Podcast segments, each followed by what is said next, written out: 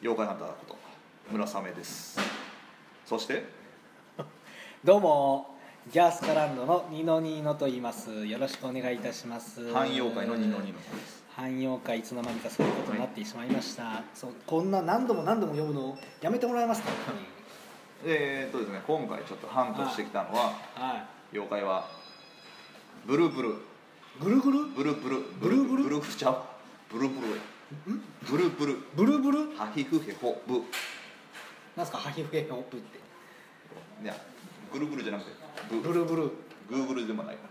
ブルブルブルブルブルブルブルブル楽しい名前じゃないですかうんあのこれは結構身近なあれですよあのー恐怖を感じたり、おおあのー寒気した時ほいほいはい首筋がゾッとするやんはいは別名臆病があるいとあのー寒気の全身の毛が逆立つみたいうんなあれがブルブルの仕業じゃないかっていうそういう妖怪です、ほーまあ、あれがこうそ能れ力はいいですねなんかわかりやすいあのーまあ、人間の、えー襟元に取り付く取り付いて、うんまあ、別名臆病神ゾゾ神とも言われるそうですねゾッとするんでねああそうだあ知ってんやゾゾ神っていやいや知らないですけど俺も知らなかったゾゾ神ってなんだろいうや知らないですよゾそうゾまあ神そのその前ゾッとするからゾゾ神とは恐怖のために全身の毛をそそりそそり立たせる神とされる ゾゾ神悲しい神ゾ様ですねゾタウンぐらいしか知らないいやいやいやゾゾゾゾつながりで何を言い出すんですまあか臆病神は敵に後ろを見せる心を生じさせる神様承知させる生じさあーせる臆病へえいやなんかいいなそれ神でこれ姿見た者はいないってこれでも冷静に辺りを見ると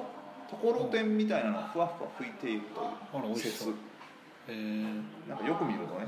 うんなんかでブルブルのビジュアルは、うんね、なんかねお女の人はでなんか線がねブルブルしてえところてんみたいるなシルエッどトがういうことですうんかところてんみたいな女の人一般的に鬼太郎とかあの,、まあ、あの何だっけその昔の絵とかはブルブルの絵があったら大体、あのそのシルエットはブルブルしてる、線がブルブル波打ってるあ名前に引っ張られて絵描いただけじゃないですかあ知らんあでもブルブルはあの振動の振なんだほうほうほうあほうほの地震の震あー震にあのもう一個同じのうんうんあれやん記号でうんうんぐるぐるってそれでうへ言うでこれね面白いのがオスメスがおんのよ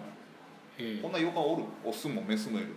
なるほど砂かけババアはババアですからババみねたいな砂がじじいはいないからうんでブルブルオスはもう女性の襟元から侵入して抱きしめるはあそうすると急に体が冷たくなり気絶するこれがオスうんうんでメスはおうおうおう臆病そうな男の体に侵入して驚かす、ほうすごいちゃんとオスはメスに行ってメスはオスに行くんですねはあすごいオスメスがもうこれちょっと珍しいよからねオスメスなん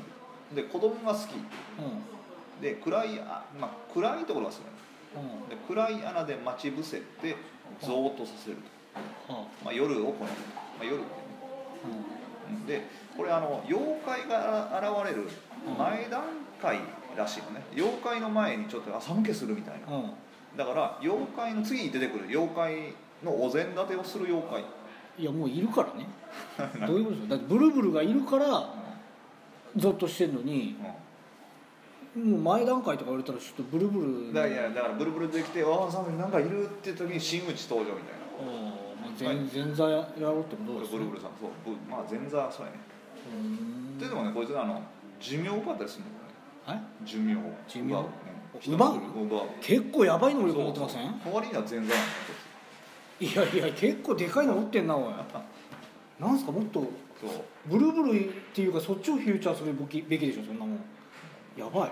うでこれブルブルあのね鬼太郎にも出てます、まあ、うん有名な妖怪なんでへただ僕らあの鬼太郎のねこれ3回戦ってるんですよ鬼太郎、わまああえー、と60年代80年代90年代え結構スパン長いっすね3期にわたってうん鬼太郎と戦ってうんへんのでやられ方が年々ひどくなるっていうえあのまず60年代あこのこいつアスピリンとお湯が苦手らしいだからブルブルって寒いからうん多分そういうイメージだから多分あったかいお湯が苦手なんだアスピリンってなんですかアスピリンってなんだろ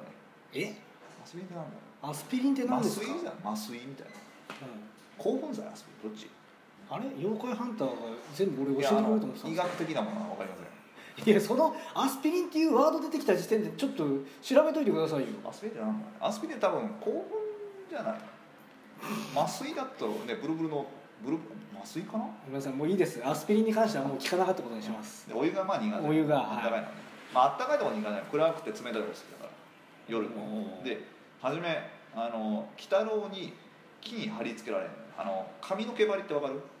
あの鬼太郎のそうはいはいはあいれであの木に貼り付けられてもうで干物と勘違いしたネズミ男に持ち帰ら れ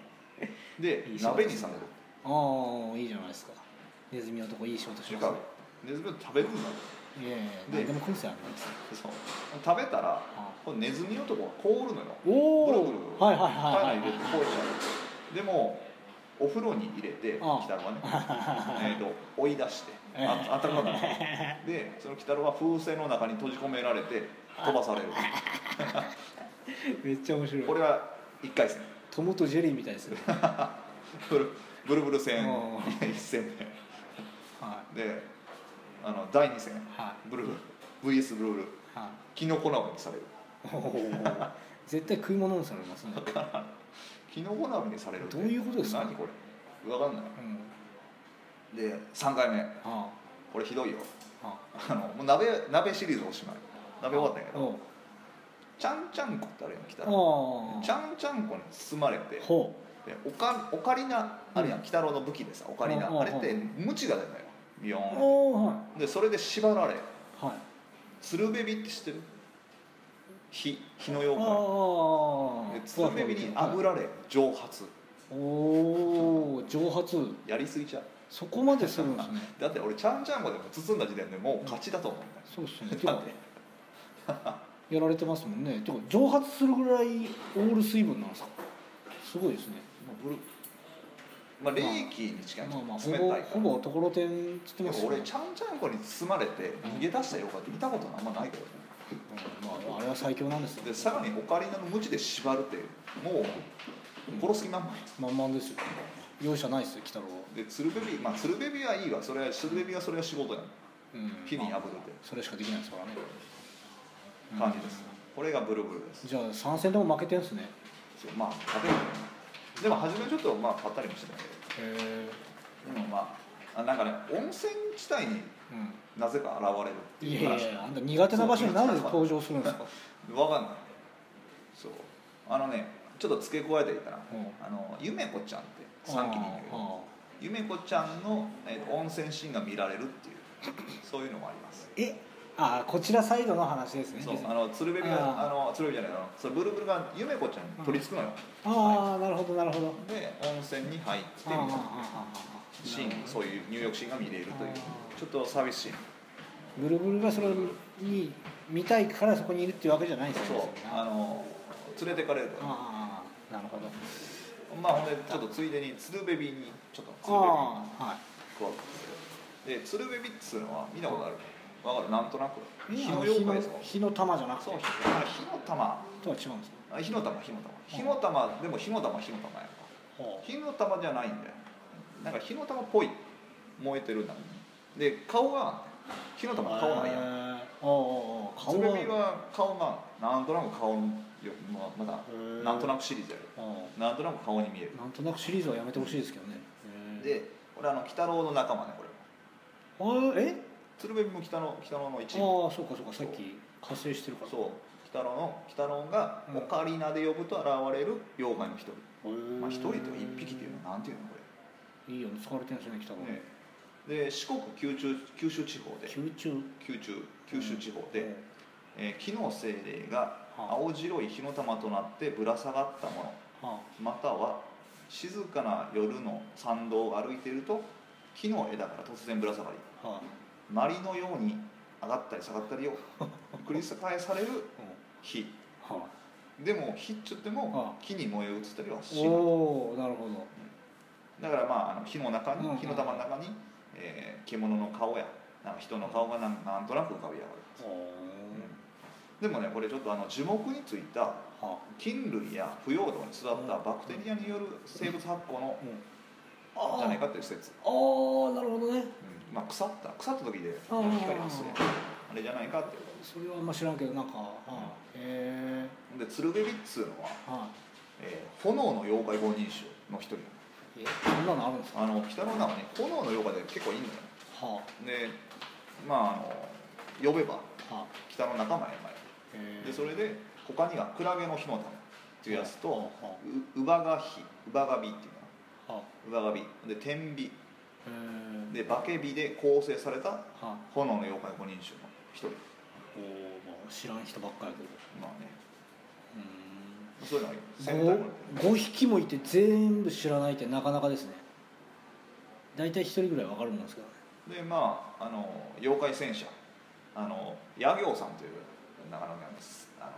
発明家みたいなのがいるんだよはでそれが作った妖怪戦車のヘッドライトもこなす鶴瓶ビアあ本当サブ的に扱われてますねだいぶ